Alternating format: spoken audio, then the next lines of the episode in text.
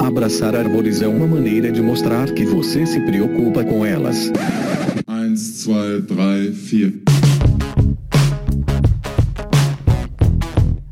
Howdy! Aqui é Fernando Lima e este é o Desabraçando Árvores, um bate-papo sem firulas sobre ecologia e conservação, a vida, o universo e tudo mais. E eu estou aqui diretamente de Belo Horizonte, Minas Gerais, e comigo está a minha querida amiga Ângela Pelim, direto do Rio de Janeiro. E aí, Fernando, como é que estão as coisas? Bem-vinda de volta, Ângela. Você volta e meia tá aqui, né? É, não, sempre por aqui. É um prazer estar aqui com vocês de novo. Muito bom.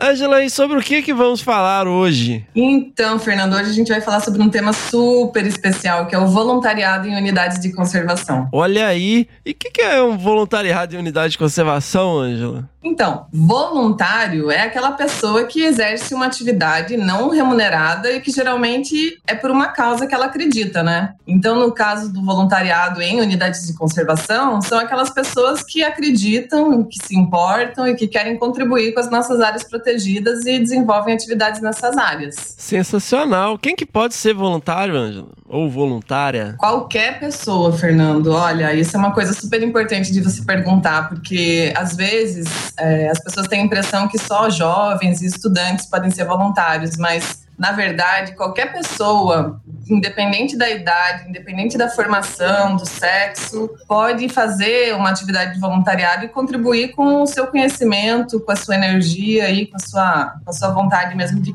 contribuir para essas áreas, né? E hoje, Angela, qual o dia 28 de agosto. Qual que é a importância desse dia e por que estamos lançando esse episódio hoje? É, dia 28 de agosto é o Dia Nacional do Voluntariado. Então a gente queria hoje aí prestar nossa homenagem a essa legião de pessoas aí que tem ao redor do Brasil e que contribuem com o voluntariado em qualquer área, né? Mas como a gente tem um, um, pezinho nas unidades de conservação, a gente quer fazer nossa homenagem especial aí ao pessoal das unidades de conservação. Sensacional. Ô, Angela, a gente fala muito em unidade de conservação, né? Eu, eu acho engraçado que às vezes a gente vai redigir artigos, né, científicos, e a gente acaba traduzindo isso, né, conservation units. O que não faz muito sentido, na verdade, né? Assim, geralmente o pessoal fala reserva, parque. O que, que é uma unidade de conservação aí para minha tia que já não trabalha mais no Itaú? Ela já acabou de aposentar. Um beijo, tia.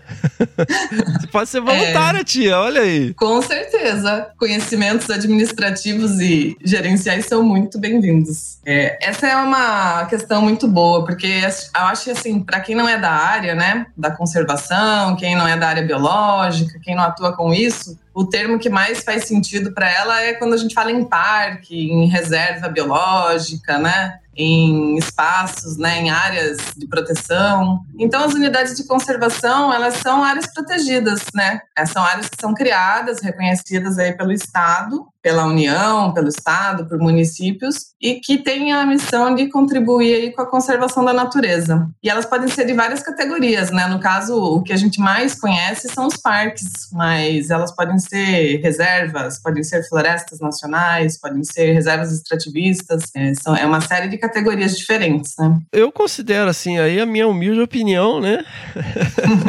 as unidades de conservação como a grande estratégia, né? Tipo, de todas as ações que a gente pode fazer para promover a conservação da biodiversidade, dos recursos naturais, né? E questões socioambientais também, são as unidades de conservação, porque ali realmente você tem um, toda uma política, um plano de manejo e uma delimitação territorial é, focada exatamente nisso. Então, assim, é, você que é um especialista, qual a importância das unidades de conservação, assim, essa camada estratégica territorial onde a gente tem reunido ali todos esses aspectos, sejam de uso sustentável, é onde você tem aspectos socioambientais e nas de proteção integral, onde o foco é maior na biodiversidade. Ah, eu acho que você traduziu muito bem, assim. Eu acho que é exatamente isso que você falou. Essas áreas, elas são o pilar central da conservação da biodiversidade da natureza. É nelas que é possível fazer a conservação que a gente chama in situ, né? A conservação na própria natureza, ali no próprio território, na paisagem, olhar para ecossistemas, olhar para as espécies. E aí é importante ter um sistema de unidades de conservação, né? Que são é esse conjunto de unidades de categorias diferentes. Você trouxe aí as de produção integral, que elas têm um uso mais restrito, as de uso sustentável, que têm uso aí dos recursos naturais. Mas como é, você, é importante você ter essa, essa, esse sistema, esse conjunto de categorias no Brasil, que cada uma contribui à sua maneira para o todo, né? Que é a conservação da biodiversidade no nosso país. Sensacional! Então, Angela, e como que o programa de voluntariado combina né, com essa questão das unidades de conservação? Então, Fernando, essa é uma ótima pergunta, porque a gente cada vez mais tem certeza de que para as unidades de conservação serem efetivas, e para cumprir aí a missão delas de, da conservação da biodiversidade, é preciso que a sociedade toda esteja engajada né, nessa pauta. E a gente vê o voluntariado como mais uma estratégia de engajamento da sociedade as áreas protegidas. É uma oportunidade de aproximar as pessoas dessas áreas, dos voluntários conhecerem as unidades de conservação, os parques, as reservas, as reservas extrativistas, áreas de proteção ambiental, enfim, todas as categorias, né? Conhecerem os gestores, os problemas, os desafios dessas áreas, se aproximarem dos conselhos, das unidades, enfim, entender toda a diversidade, entender os desafios e as oportunidades que, que existem. E a partir disso, a gente acredita que, que vai sendo criada uma rede, né, em defesa dessas áreas protegidas. Então, a gente olha muito para o voluntariado como uma ferramenta de engajamento da sociedade. Sensacional! E, Angela, eu Fernando Lima, host supremo do Desabraçando Árvores. Eu agora tô super afim de ser voluntário, né? Mas com algo que não seja necessariamente relacionado a minhas atividades profissionais. O que, que eu tenho que fazer? Eu vou lá na unidade de conservação, ô fulano, eu tô, tô vim aqui trabalhar. Como é que funciona? Olha, Fernando, hoje em dia é, existem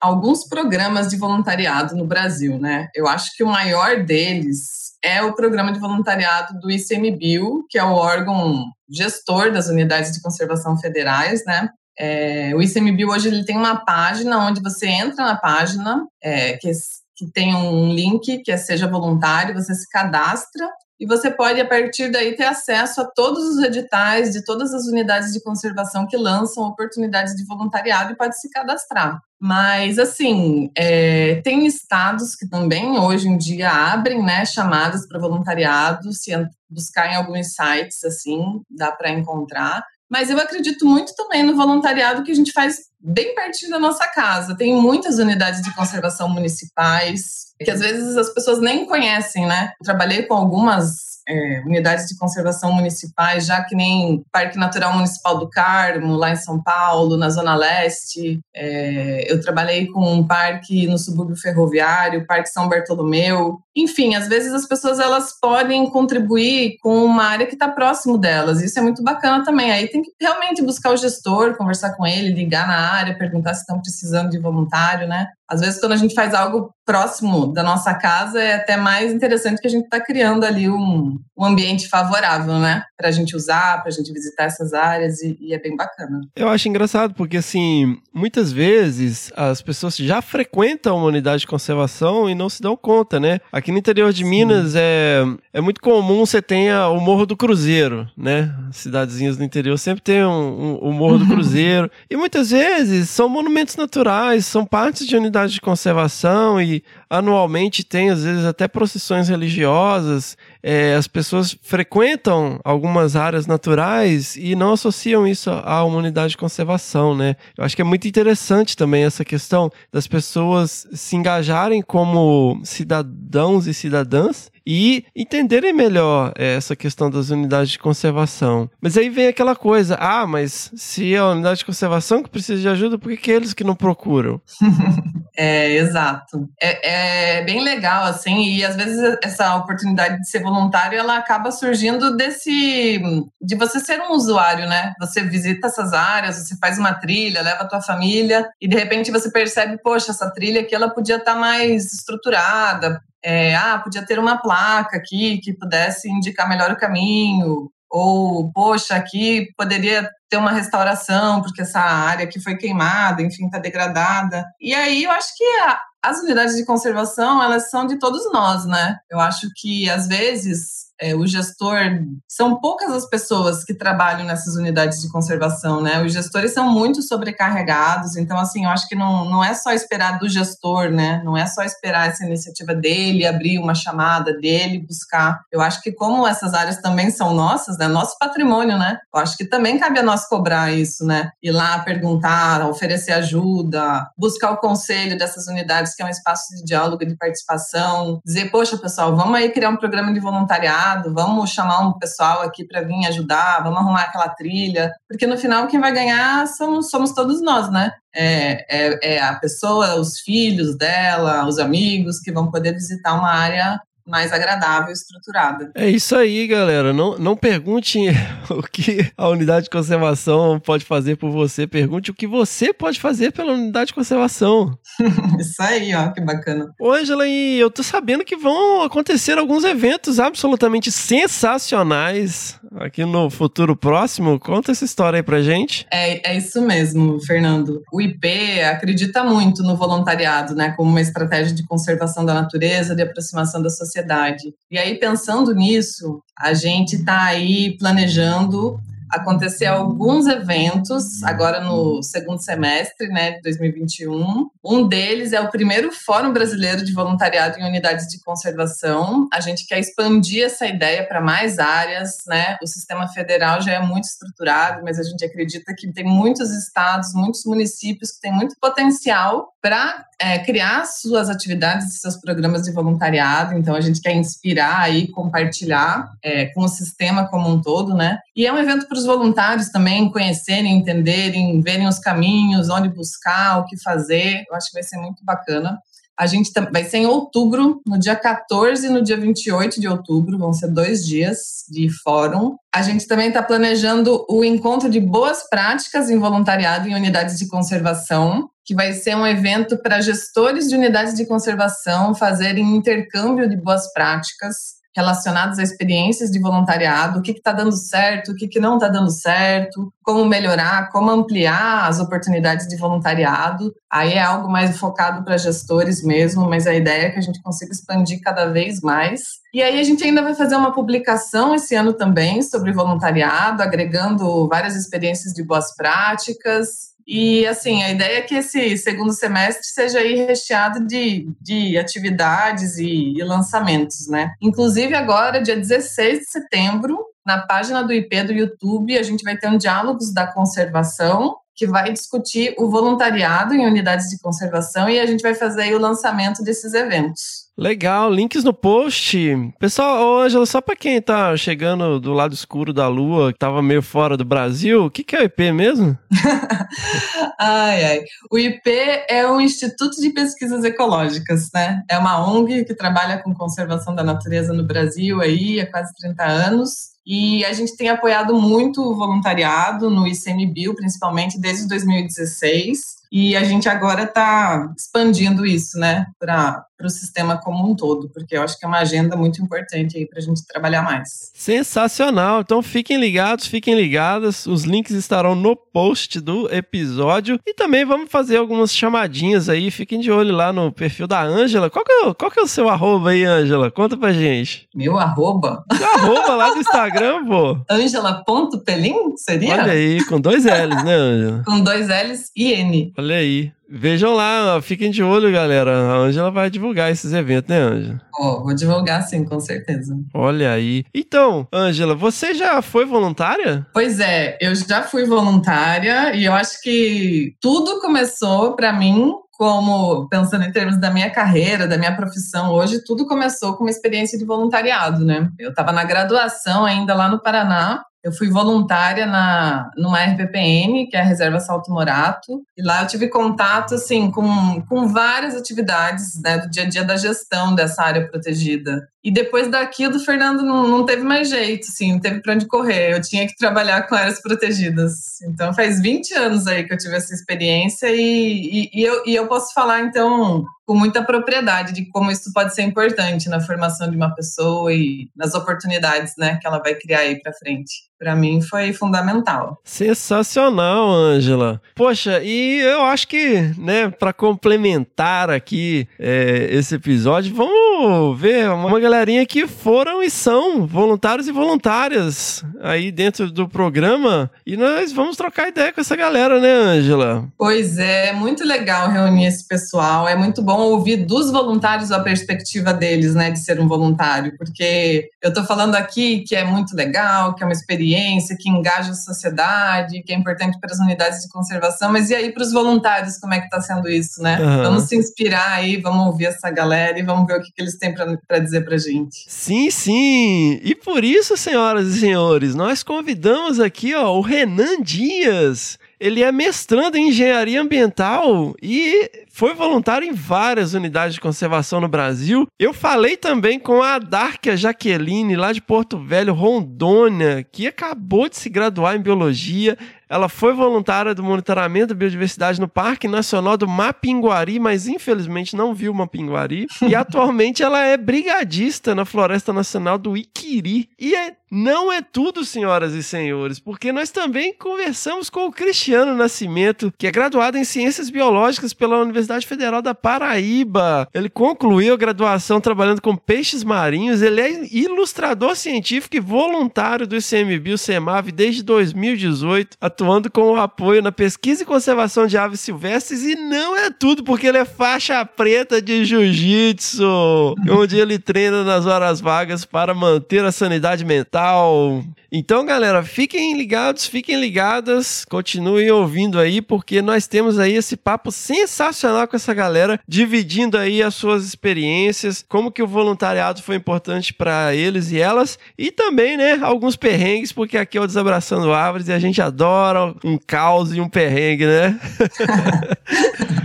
Ângela, é sempre um enorme prazer receber você aqui no Desabraçando Árvores. Muito obrigado aí pelas dicas. Força aí com esses eventos sensacionais e incríveis né, que vocês estão promovendo aí em relação ao voluntariado. Obrigada, Fernando. Sempre um prazer estar aqui conversando com você com seus ouvintes aí do Desabraçando. E um grande desabraço aí para todo mundo. Sensacional! Seguimos!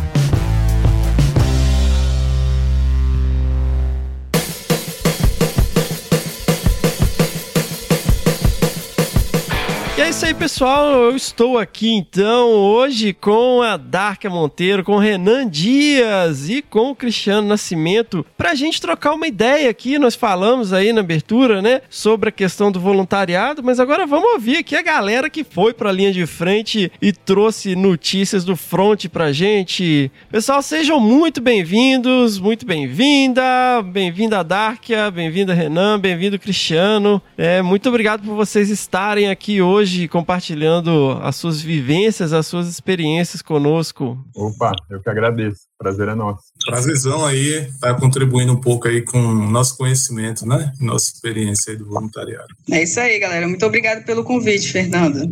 A Dáquia, qual que é essa história, Dáquia? Você tá falando aí diretamente de Porto Velho? Isso, Porto Velho, Rondônia. A Dáquia, como que é essa história do... Não, primeiramente, né, Dáquia? Você colou o grau?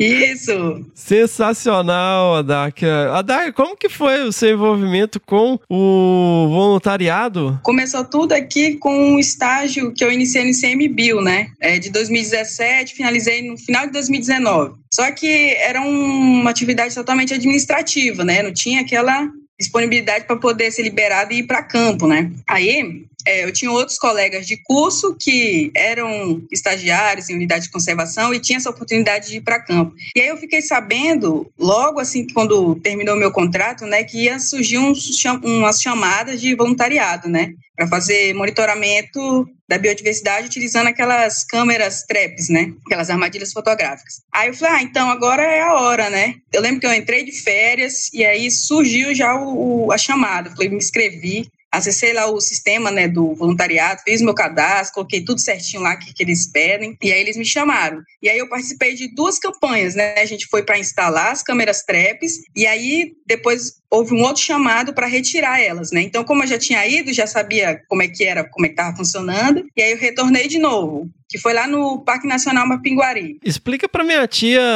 aqui do interior de Minas, né, que eu tô em Belo Horizonte, na terrinha, o que, que é uma armadilha fotográfica, Dark? Então, é, a armadilha fotográfica ela é um, uma câmera né, remota, geralmente ela é camuflada, né, para ficar na floresta sem ser é, percebida, né? É, e ela tem sensores, né? Sensores de movimento e infravermelho, se eu não me engano, né? Então, elas são instaladas em, em, locais assim específicos, né? A gente limpa, né, toda aquela área na frente, assim, para não ficar interferência de, de outras coisas. Então, todos os animais que vão passar na frente dela vão ser registrados por essa câmera, né? E aí o pesquisador ele é, coloca ela para filmar ou fotografar de acordo com o tipo de pesquisa que ele quer. Basicamente é isso. Sensacional. E você viu uma pinguari no, lá no Parque do Mapinguari? Então, só o nome mesmo. Só o nome. e você gosta de campo mesmo, né, Dax? Você queria ir pro mato mesmo. É, esse negócio de ficar em escritório não é comigo. Eu gosto de estar no mato, nos perrengues, mesmo com as dificuldades, eu gosto de estar lá com esse contato direto com a natureza. Muito bom. E você, Renan, como que foi essa história sua com o voluntariado? Como que você ficou sabendo disso? Como que você procurou? Onde foi seu primeiro trabalho como voluntário? Ixi, minha história com o voluntariado ela começou lá em 2014, através de uma amiga, uma colega de graduação. Eu fiquei sabendo de uma, de uma chamada de, de voluntários para atuar lá no Aquário de Ubatuba. E a gente se inscreveu, no final das contas acabou que eu fui chamado, ela que tinha recebido a informação acabou que não foi chamado. Eu fui para lá, passei um pouquinho mais de um mês em Ubatuba, e é uma região maravilhosa, e a experiência no, no voluntariado foi sensacional. E aí, desde então, a partir dessa primeira experiência, que foi encantadora, eu vivi um mês maravilhoso,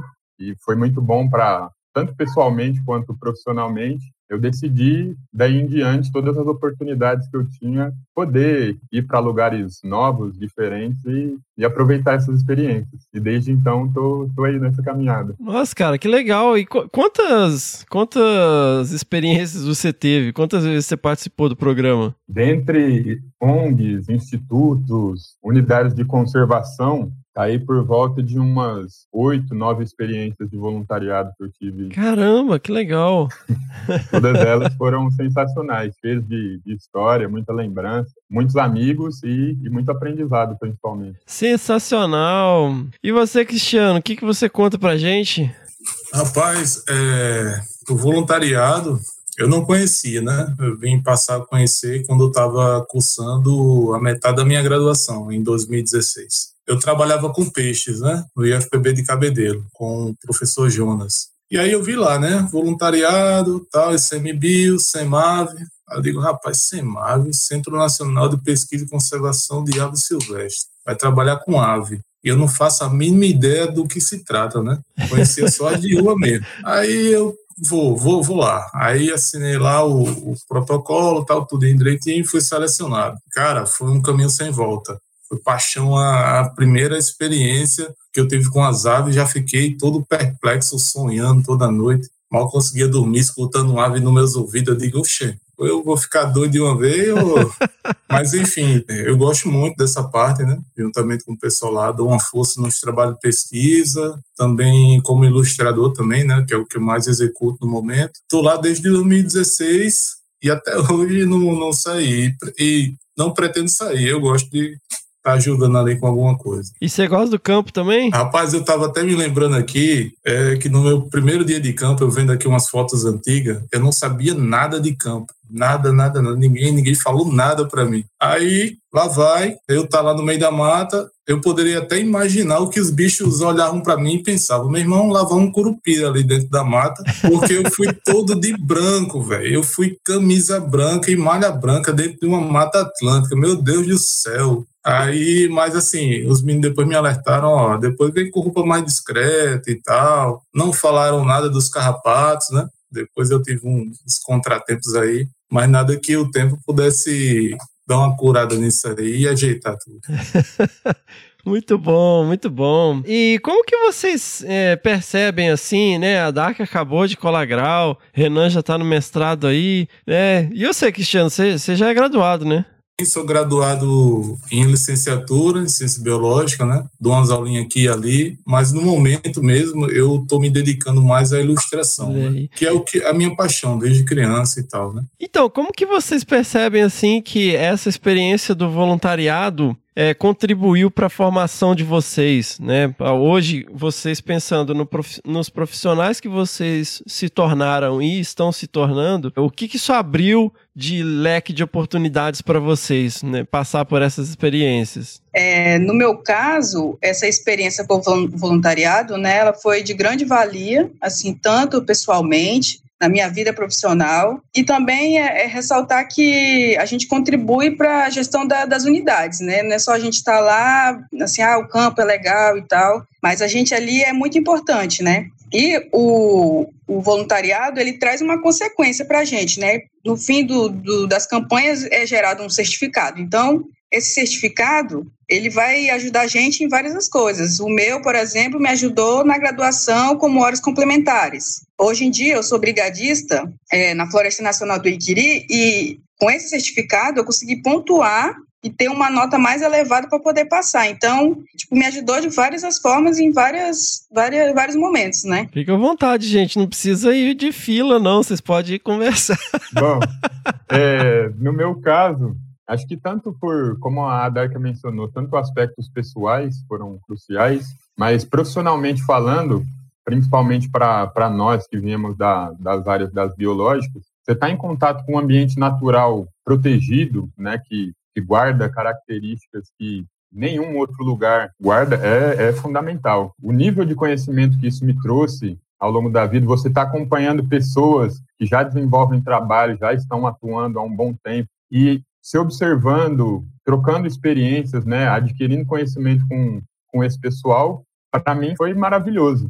Ao longo da, da graduação, você poder pegar aquele conhecimento que você recebe, não só em teoria, mas de, de práticas de campo, mas poder colocar isso no dia a dia, você ter a oportunidade de vivenciar isso de, de fato, vai realmente moldando um, um profissional, ao meu ver, muito mais capacitado do que simplesmente se eu não tivesse aproveitado essas oportunidades que, que chegaram até mim. Então, o voluntariado ele foi crucial assim em, em diversos sentidos, tanto de reflexões, né, de como profissional, quanto na, na própria prática de você aprender técnicas, habilidades, conhecimentos que muitos deles na, na sala de aula não, não seria possível. E você, Cristiano, você já deu aí entender que, pô, mudou sua vida, né? E abandonou os peixes, pô, sacanagem. Demais, demais, demais. É, eu gostava também do trabalho lá com os peixes, né? Trabalhando com alimentação, mas os meninos falaram praticamente tudo, fiquei sem quase nada para falar, mas é, é, uma coisa muito importante para mim nesse trabalho foi entender como funciona o mecanismo de conservação no Brasil. Assim, acompanhar o trabalho de perto, né, da galera que que tá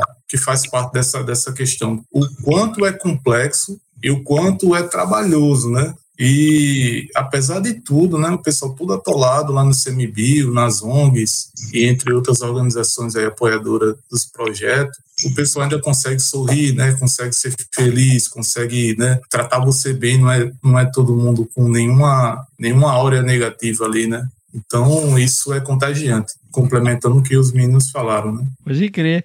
E, galera, a gente curte muito história para contar aqui no podcast, né? Ixi, mano. Perrengue, então, né? Se, se envolver de arré, então, melhor.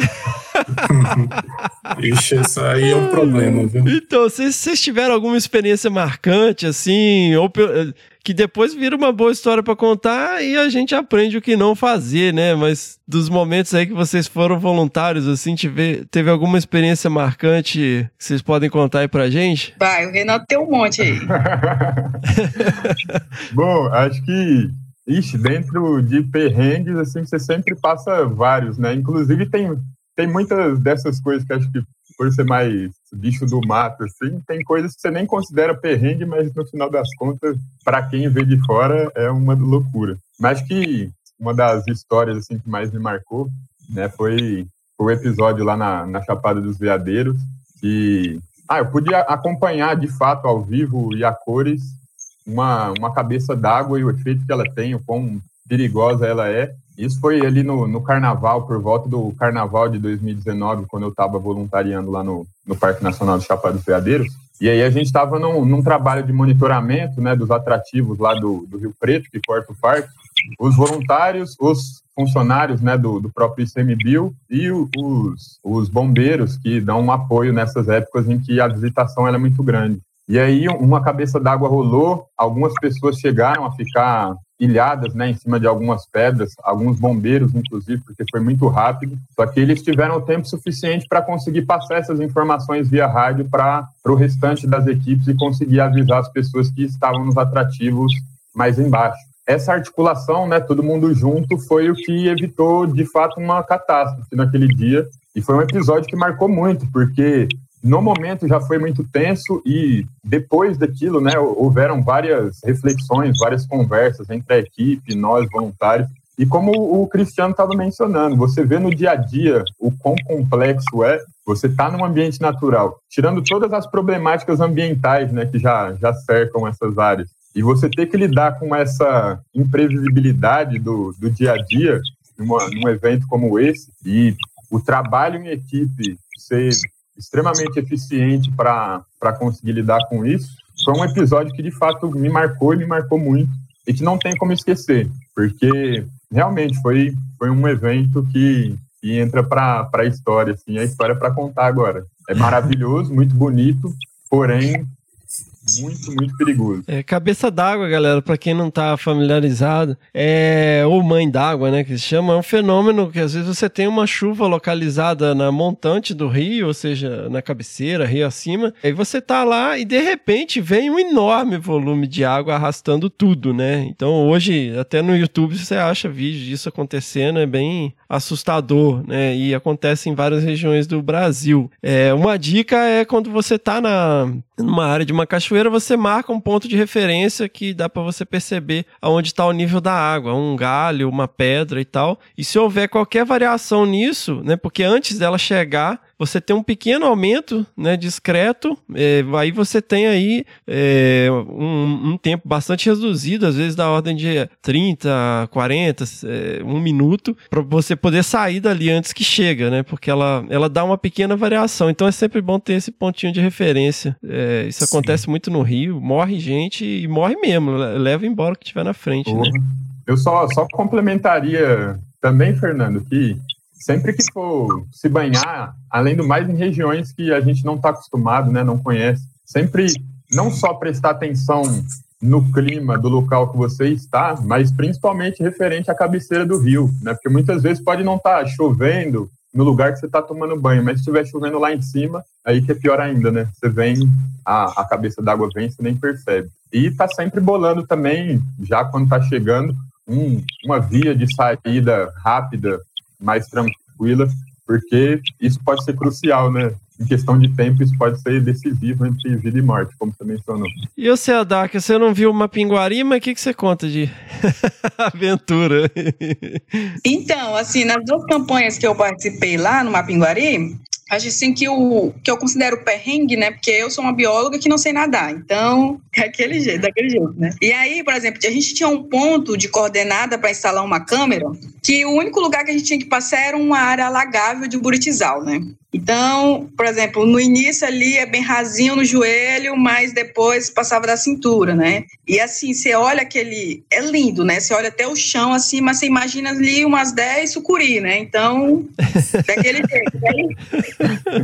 Tava eu e um amigo meu também de graduação, né? Ele era um monitor, né? E eu era a voluntária. Eu falei, ah, eu grudei na mochila dele, falei, você não sai perto de mim, vamos um pertinho do outro, mas deu tudo certo no final. Assim, tinha muito é, vegetação assim no chão, então tinha que caminhar daquele jeito, e aquele medo de alguma coisa pegar na gente e tal. E o pior ainda é ter que voltar pelo mesmo lugar, né? Mas eu sempre acho, eu acho gostoso aquele barulhinho que faz quando você enfia o pé e tira, vai, Terrível. Tem muitas áreas alagadas, assim, a gente andava de, de sete léguas, né? Não sei como é que chamam aí. É, mas sete aí, léguas, viu? aí entra água tudo, aí fica aquele barulho, né? Estrondoso. Parece que você tá andando com um balde no pé, né?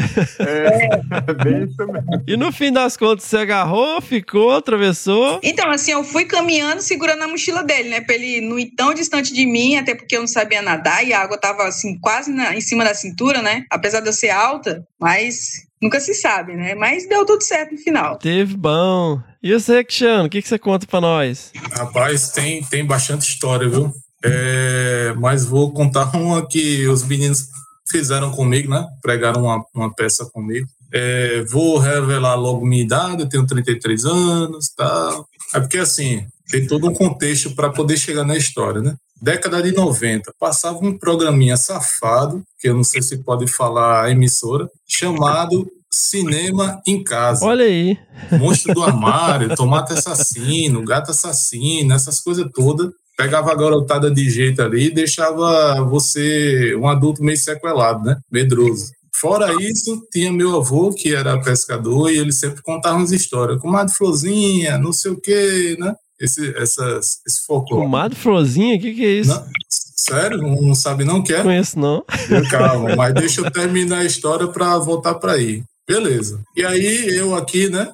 Um cavalão de quase 1,90m, tem medo de certas coisas. E aí os meninos, não, vamos sair de noite aqui e tal, a gente vai ver se, se consegue ver umas corujas e tal, né? Meu amigo, aí a gente lá na, na UC Rebio Guaribas, que é aqui é, na Paraíba, aí eu vi logo de cara o canto do Urutau, que talvez Fernando coloque na, na edição aí.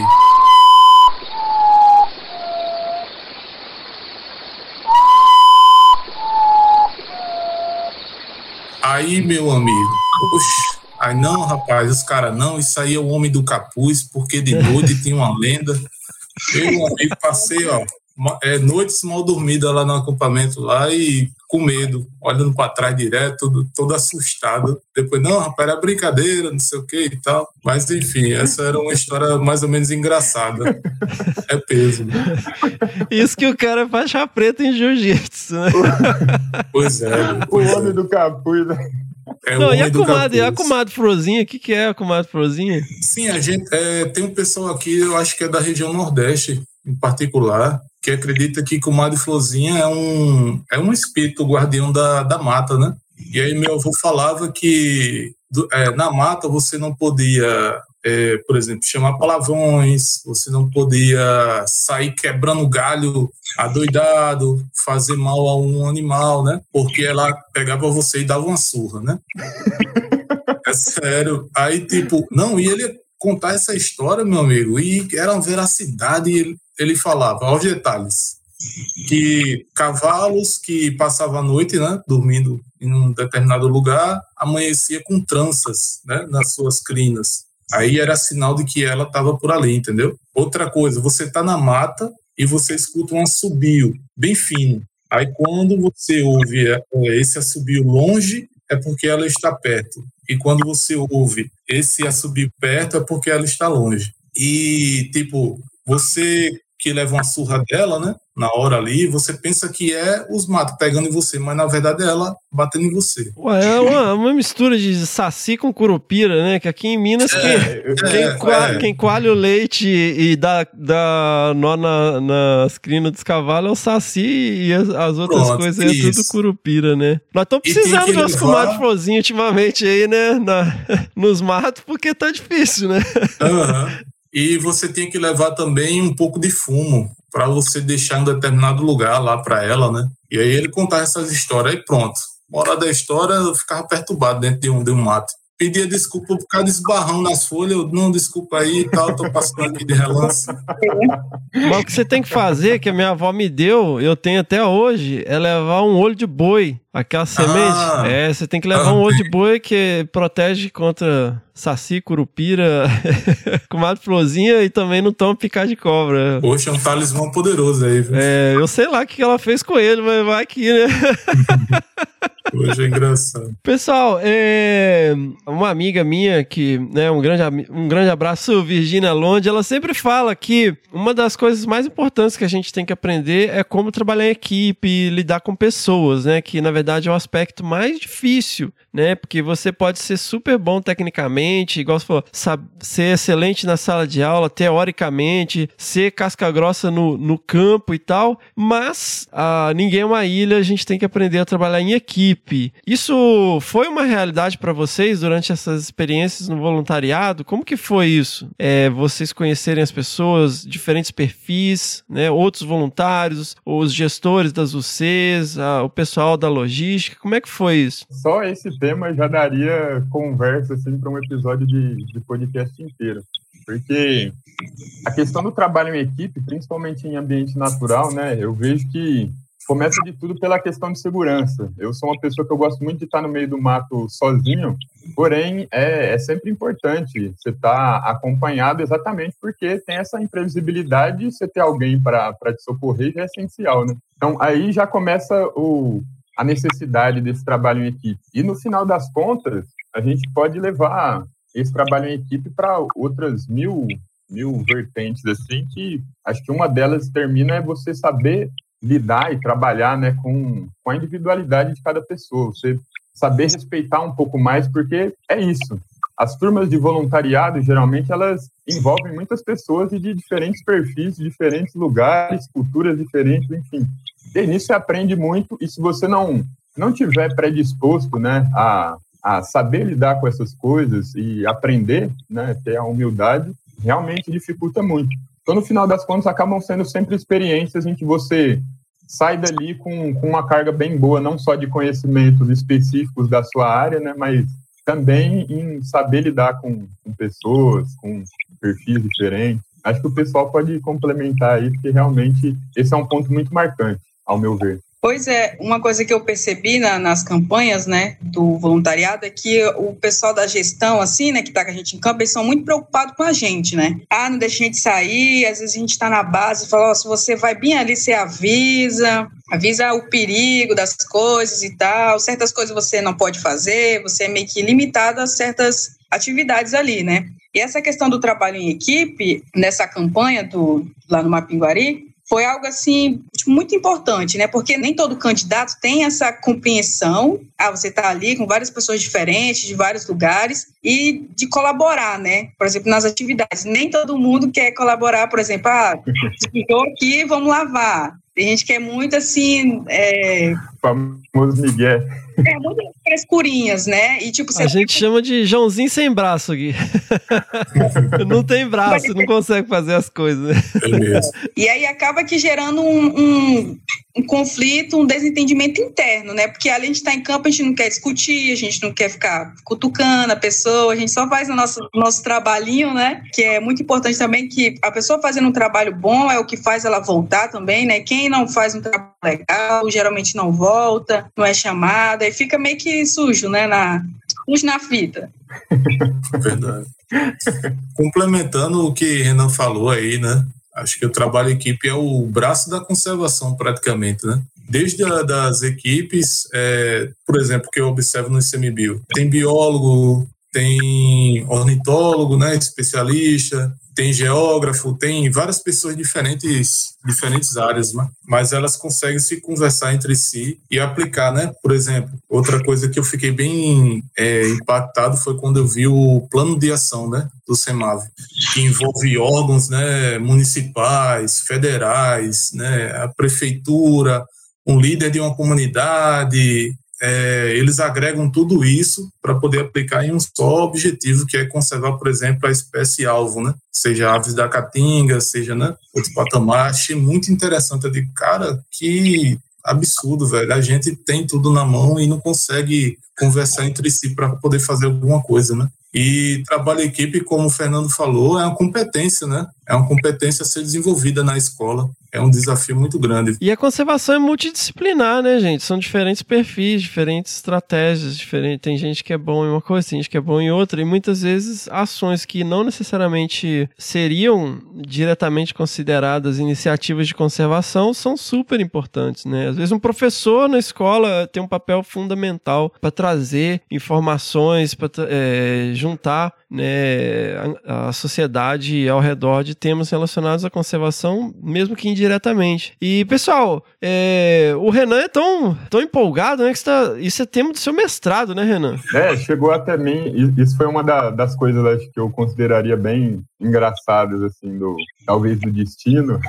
E o voluntariado, ele começou para mim, né, desde a primeira experiência que eu contei aqui para vocês, meio que caindo de paraquedas. E no final das contas, no mestrado, hoje em dia, ele é meu tema de pesquisa. E foi outro momento que ele apareceu, assim, também eu trabalhava até então com, com gestão de recursos hídricos e tudo mais na IC. E aí, quando chegou no mestrado, a gente acabou mudando tudo. E hoje em dia, eu, eu me vejo muito feliz e, e muito motivado exatamente não só pelo aspecto que isso, acho por já ter uma trajetória, né, como voluntário em alguns lugares, mas por hoje talvez visualizar também o, o impacto que isso tem não só para a conservação, mas para mentalidade nossa como sociedade, né? Porque aqui a gente fala bastante do voluntariado ambiental, mas o voluntariado ele é multidisciplinar, né? Tem diversas frentes diferentes que trabalham. Está muito ligado com a história da humanidade, né? Então, no final das contas, é algo que parece muito trivial, mas que, você pensar no todo, ele tem um significado muito importante, muito bonito dentro da nossa história. E isso é, é um tema que hoje me encanta, realmente. Fico muito feliz de ter seguido para essa área. Eu lembro que a gente tinha comentado até que é, que nas faculdades, né, tinha que ter uma disciplina assim, meio que, ah, você tem que ser voluntário, você tem que fazer uma atividade voluntária. Eu, por exemplo, já fui voluntário em outras, em outras áreas, é, fazendo campanha de, tipo, arrecadação de cabelo para fazer peruca para aquelas pessoas acometidas de câncer, é, arrecadar recursos para fazer café da manhã para as famílias, né, e tal, essas coisas. Tipo, não foi só é, área ambiental, né? Acho que é bom a gente dar uma andada ali por várias áreas, né? conhecer outra, é, outras pessoas, outras as necessidades que tem por aí, né? Eu acho isso muito importante. É que nem, nem sempre o voluntariado ambiental está disponível para todo mundo, né? Mas o voluntariado em si, seja ele em qual frente, independente de, de onde você esteja, você pode estar sempre atuando, e é isso, atuando pelo bem comum, né? Uhum. É, porque também vai do perfil da pessoa, né? Nem todo mundo quer certas áreas, que nem no, no voluntariado CMBio é nove áreas temáticas, né? Então a pessoa vai naquela área que ela mais se identifica, né? E outra coisa, não, uma coisa polêmica. É, o pessoal da minha graduação falava muito isso, né? Ah, Cristiano, tu tá fazendo muito trabalho e não tá ganhando nada. E não tá tendo dinheiro, nem ajuda de custo, não sei o quê. Eu digo, não, tá, deixa o meu quietinho aqui. Assim, né, velho? Você tem alguns determinados momentos da vida que nem tudo é dinheiro, né? Entra nessa discussão também um pouco romântica, faz parte, né? Dos temas, assim. Você, de fato, tem que se encaixar em algum lugar e dar sua contribuição, né? Sem esperar nada em troca ali. Seja na área ambiental, como a Darquia falou também, seja em outras áreas sociais, também é muito importante. E o que não falta é gente precisando de ajuda. É só você olhar para o seu lado já tem a sua avó ali. Ô, meu filho, me ajuda aqui, por favor. Todo, em todo canto tem alguém precisando de ajuda, seja da sua família até fora, né? Ambi ambiente mais espacial, assim. Com certeza. Acho que você trouxe um, um dos pontos assim que é, que é central, né? Quando a gente fala de voluntariado. Porque a valorização, a gente sempre tem valorização das coisas por questões monetárias, enfim. Sendo que existe um universo, né, para além desse tipo de relações, relações movidas à base de valorização financeira. Obviamente Sim. que a gente não pode romantizar isso ao extremo e nem é o, o nosso intuito aqui, né, nesse nessa conversa. Sim, Mas é exatamente mostrar uma porta porque porque em vários momentos essa essa porta ela é esquecida, vamos assim dizer, né? A gente esquece em vários momentos que a gente pode simplesmente estar atuando, sendo útil, né, para a sociedade, para nós mesmos, sem, sem esperar de fato que isso, que isso vá refletir em algum ganho financeiro para a gente. Acho que aí entra um dos grandes impactos sociais quando eu falo que o, o voluntariado ele me encanta, né? Porque ele tem um impacto social muito grande. Esse é um desses sentidos. Tentar mudar talvez um pouco essa forma como as relações hoje em dia a gente lida com elas, sejam elas trabalhistas, enfim. Quase caiu uma lágrima aqui, Vicendo.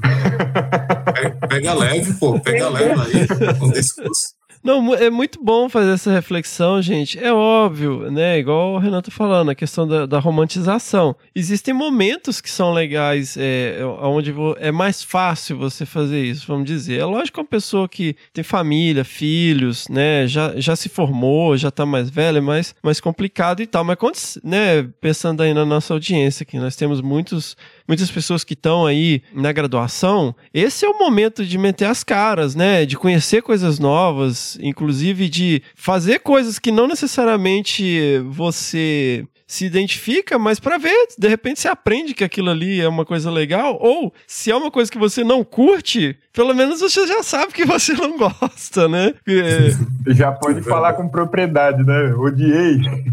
É, então, tem várias coisas que eu fiz na graduação que, tipo, falei, cara, eu não quero fazer isso nunca mais na minha vida. e, mas é importante, né, esse processo de crescimento, e no fim, isso acaba, não é uma relação financeira, vamos dizer, que você não, não tá recebendo um, um recurso financeiro, mas existem outros capitais, né? É, nas empresas hoje a gente tem, é, acho que, se eu não me engano, são sete capitais que é considerado, né? Tem o capital humano, capital social, capital natural, é, o capital econômico, né? É, que é o, o que a gente associa inicialmente, os outros eu não lembro, mas é, a gente está angariando um capital que é o seu conhecimento também, né? Sim. Experiências que são super importantes e que mais tarde são o, seu diferencial no mercado de trabalho, né? Muitas vezes as pessoas reclamam, pô, tem que ter experiência. Experiência você só tem fazendo, né? Então, esse momento é super importante. Acho muito legal também vocês trazerem essa questão, né? E isso também traz uma outra questão que eu costumo falar o seguinte, que brother é brother, filho da puta é filho da puta, né? Então, assim, quando a pessoa não tá ali com você por dinheiro, ali é brother, entendeu? Você está todo mundo ali no mesmo barco, né? E aí você não tem uma, uma questão de tipo, eu tô aqui porque eu sou obrigado. falei, não, nós estamos aqui, né? Nós estamos juntos, atolou o carro, nós vamos desatolar, né? Vamos fazer o que é. tem que fazer. É... E isso não está atrelado a uma obrigação, é... né? Então, isso é muito interessante. E, e quando você pega um currículo de uma pessoa que você vê que teve disposição, que foi atrás e tal, é lógico que existem histórias e histórias, mas você vê que, pô, essa pessoa aqui é uma pessoa que é proativa, vai atrás e tal, dá para contar, né? Então, vocês sentem isso, né? Hoje, assim, quando a partir das relações que vocês é, já criaram, tipo assim, ah, pô, vou chamar a Dark, porque a Dark é, é firme lá, dá pra gente contar, o Renan é brother e tal, o Cristiano tá aí porque deve é. Vocês sentem isso, não? E até as próprias experiências de voluntariado, é, algumas delas você você tem sempre esse negócio, né? Querer conhecer lugares novos, mas ao mesmo tempo querer reviver também algumas experiências que já viveu. E aí você poder voltar para lugares que você já foi, você aprofundar cada vez mais os vínculos, né? Isso mostra muitas vezes, como a Dark tinha colocado lá no começo da nossa conversa. Se você não é uma pessoa proativa que está ali lutando pelo, pelo bem de todo mundo, né? Sendo, sendo realmente um braço da equipe que funciona a favor dela, isso é, é natural de, de, todo ser humano. Não, não tem como, como você repetir, não tem como você criar um laço se você não, não se predispõe a ele. E a partir do momento que você vai repetindo essas experiências, você vai vendo que as pessoas criam confiança em você, isso mostra, mostra muito bem, assim, pô, estou no caminho certo, ou, pô, não, esse de fato não, não é o caminho. Então, é, é, acaba sendo um divisor de águas, mostrando seus potenciais e mostrando também suas, suas falhas, né? Você acaba aprendendo muito nisso. E repetindo experiências, sendo recomendado para outros lugares, isso traz uma, uma noção muito boa do caminho que você está trilhando, se de fato faz sentido ou não. Eu lembro que quando eu entrei no meu primeiro estágio aqui no, no ICMBio, essas experiências de ter trabalhado com voluntariado na área social, né, foi muito bem visto. Então, ser voluntário é muito bem visto em qualquer lugar. E, por exemplo, na, nessas campanhas que eu fiz lá no Panamá Pinguari, às vezes pessoas chegam em mim e falam assim: ah, eu te vi numa foto, ah, você estava lá no, no, no monitoramento, né? O pessoal te conhece você nem conhece eles, assim. Por nome, eles chegam em você, comentam e tal. E, tipo, isso é muito bacana porque eles reconhecem isso, né? E, por exemplo, se você fez um trabalho bom, você é bem visto pelo aquele trabalho, né? É engraçado que eu me lembro quando entrei no SEMAV, né? No voluntariado, eu pensei, meu Deus, o que é que eu vou oferecer? O que é que eu tenho para oferecer, hein? Eu não tenho nada, não, pô, não sei o que e tal. Aí depois fui adquirindo conhecimento na ornitologia, né? Conhecimento de aves, tá aprendendo mais sobre a Mata Atlântica e tal. E teve uma época que eu estava desempregado, né? Tava fazendo as ilustrações e um grande amigo meu, é, Bruno, né? Que é biólogo também, ele é voluntário, ligou para mim aí, Cristiano, é, tô para fazer uma consultoria aí e a minha esposa não vai poder ir. Tu tem condições de tu é, substituir ela e tal? Eu digo, vamos lá, vamos lá, vamos nessa. Ou seja, é, foi o meu primeiro trabalho decorrente à consequência da, da, do voluntariado, né? As conexões que eu fiz lá, junto com a capacitação que eu desenvolvi lá também, entendeu? Aí eu, caramba, bicho, fiquei olhando. Aí foi quando bateu a reflexão da jornada que eu fiz até o presente momento. E vi o quanto foi valoroso cada gota de esforço que eu botei lá no, no voluntariado, entendeu? Aí isso foi muito gratificante. Isso é coisa bonita demais. A gente, a gente tá competindo, né, Renan, para ver quem é o mais poeta dos dois. Eita, vamos fazer um repente aqui. Não é isso. É verdade, viu? A, a Dark equilibra nós, né, a Dark? É. É mesmo. Os é mesmo. começam a viajar demais, aí a Dark traz a realidade. Eu já tô vendo a a Dark como o líder, né? Tipo, ó, para de brincadeira aí, vocês aí, por favor. Total. Eu tenho uma, uma curiosidade, vamos dizer, porque quem tá pegando esse episódio específico, né? Isso aqui faz parte de um, um, um grande projeto, né? Que vai fazer três anos agora, em setembro. É um podcast de divulgação científica. E uma das nossas filosofias que eu sempre trago aqui, né, sobre essa questão da multidisciplinaridade da conservação, a gente precisa ser capaz de conversar com diferentes atores da sociedade. É, e eu acho que muitas vezes a gente fica fechado na nossa bolha, só conversa com quem é, trabalha numa unidade de conservação, na universidade, numa ONG e tal, a gente interage muito e fica fechado nessa bolha, né? E eu tenho uma hipótese que eu sempre trago aqui no podcast, que é o seguinte: para a gente realmente perceber certas facetas da sociedade, a gente precisa interagir com pessoas fora da nossa área, mas de uma maneira real e horizontal, né? Aonde o seu título não importa, não importa se você tem graduação ou não, né? Se você sabe ler ou não. Que são alguns ambientes muito especiais que nós temos, que para mim são a, o campinho de futebol, de preferência aquele campinho, né, que tem uns pedaços com grama, outros sem grama, né? Aquela velha pelada. A Esse é pelada, clássico, hein? é, a roda de capoeira e o tatame de jiu-jitsu. Por que esses três? Porque qualquer pessoa tem acesso. Né? Qualquer pessoa pode ir num campinho de futebol, seja pobre, seja rico. Qualquer pessoa pode fazer uma capoeira, seja pobre, seja rico. Qualquer pessoa pode fazer um gil, pode ser pobre, pode ser rico. Por quê? Porque é barato e porque tem em qualquer canto do país. Qualquer lugar você vai achar um campinho de futebol. Qualquer lugar você vai achar uma roda de capoeira. Qualquer lugar você vai achar um tatame de jiu-jitsu, nem que seja uma lona em cima da grama. Por quê? Porque ali não interessa se você é engenheiro, médico, advogado, pintor, pedreiro, biólogo, é, gestor de UC. O que interessa é a sua ginga, né? É a sua mandinga na capoeira, é a sua habilidade com a bola, né? E é o seu jiu-jitsu. E eu acredito muito nisso. E eu queria perguntar ao, ao Cristiano, como que você, né? Porque o, o Cristiano é faixa preta de Gil, né? O sensei. É, como que você combina? Você acha que isso corrobora, né? O, o que eu acabei de falar, você, você sente isso, que você pode trazer essa sua experiência com diferentes pessoas ali do tatame, né? Que você troca ideia. É, como que isso te amplia a sua visão agindo para conservação, agindo na biologia? Ou não tem nada a ver? Não, tem, tem tudo a ver sim. É, é interessante, né? Você sai um pouco do espaço pelo qual você trabalha, está voltado a vida toda, é para você sair um pouco disso e para a teoria do tudo, né? Que eu falo com meus amigos. Quando a gente senta num- numa rodinha para beber uma cerveja, trocar ideia, a teoria do tudo. Cada um fala de todas as coisas. Boa. Eu, eu considero meus amigos ali, da, dali de tatame, 100%.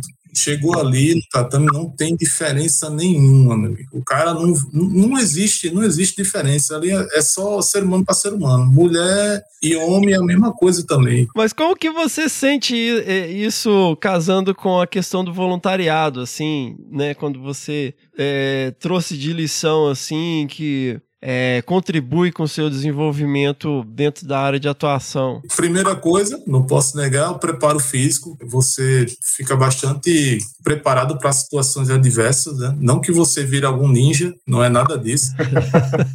que a galera confunde. Ah, e, prática jiu-jitsu é, é, um cara além da, da média, super-herói, não sei o que, não é nada disso, velho. Isso aí é, é mais uma questão mental mesmo, de controle de si mesmo, do que qualquer outra coisa. E questão de absolvição, né? De problemas, de lidar com situações, você tá mais calmo, você tem mais controle, né? Não tem ansiedades, né, que dominam você. Isso tudo é trabalhado no tatame e quando você volta para o mundo lá fora, tá tudo, tá, você tá todo vazio, vazio ao bom sentido, né? Assim, melhor para lidar com as coisas para quem está nos ouvindo aqui que fala, pô, agora eu quero me envolver com voluntariado, pô, isso aqui é muito legal, tô afim e tal. O que, que vocês têm a dizer para essa galera? né, baseado nas experiências de vocês? Então, quem tem interesse, né, só dá um Google, coloca lá, seja um voluntário ICMBio, que aí é a primeira página, geralmente, né?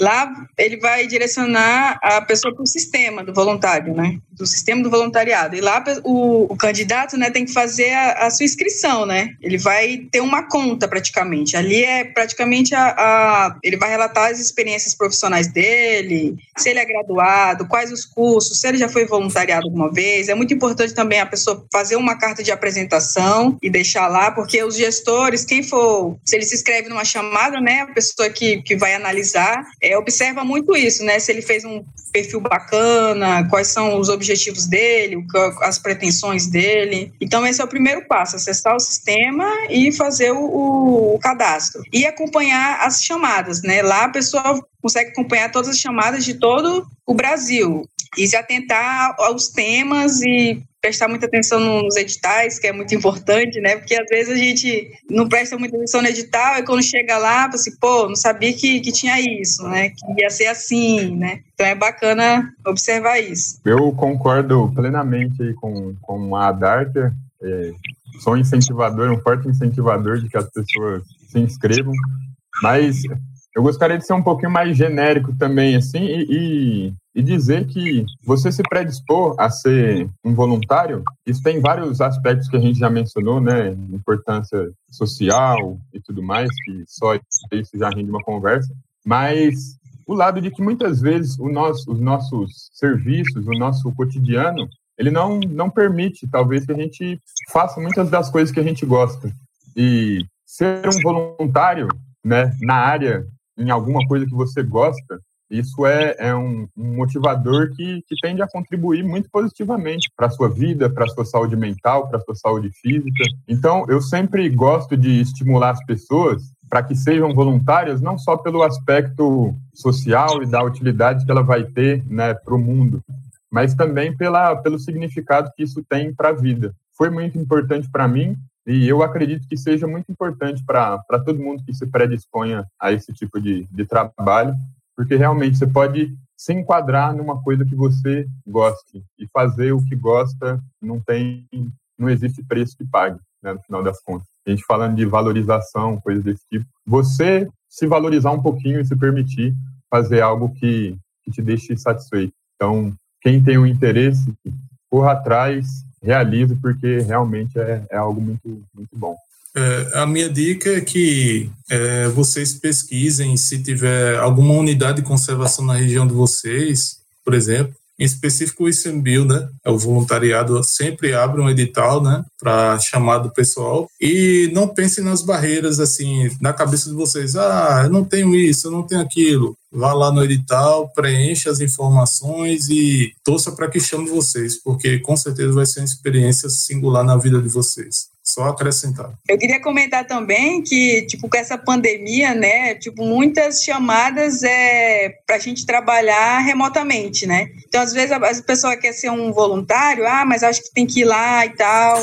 Mas agora não, tem muitos, já vi muitas chamadas que a pessoa de casa ela trabalha tranquilamente. Sensacional, pessoal. Eu só posso agradecer enormemente, né? Vocês trazerem aqui as suas vivências, as suas experiências. E galera, quem tiver interesse, os links estão no post. Nós, né, na abertura falamos com com a Ângela sobre várias, é, vários detalhes também. Vamos colocar todos os links aí no post. Basta ir lá no nosso site ou no próprio aplicativo de podcast que vocês estão usando. Vejam lá na descrição do episódio. Vão ter lá os links para que vocês possam acessar aí e ter acesso a vários vídeos, a informações, sites relevantes para o voluntariado. Pessoal, muitíssimo obrigado né, por, pela generosidade de vocês de compartilharem aqui né? Cada um num canto, né? O Cristiano lá na Paraíba, o Renan aqui em Minas, a Dark lá em Rondônia, né? Trazendo experiência de todo canto do Brasil e, lógico, sempre complicado agendar é, com todo mundo, mas muitíssimo obrigado. Eu que agradeço a oportunidade aí, Fernando.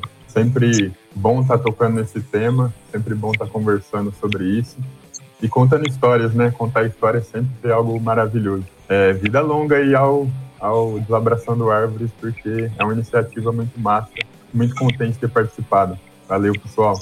Pois é, eu agradeço, Fernando, o convite, né? E é muito importante a gente conhecer outros voluntários de, de outras regiões, saber a realidade de cada um, né? A gente está aqui no nosso cantinho, é no nosso bioma e lá no outro bioma é totalmente diferente. E só tenho a agradecer mesmo e desejar sucesso para todos nós. Também agradeço, Fernando, a oportunidade. Agradeço a Darkia e a Renan por ter contribuído também para que eu pudesse estar aqui hoje. De, de, alguma forma. E só sucesso, velho. Tanto para o canal, no podcast, também como a galera aí que vai entrar na, nesse programa de voluntariado, viu, velho? Não deixe de se inscrever, não. Vamos nessa, vamos nessa. Embora! Bom demais. Boa, seguimos!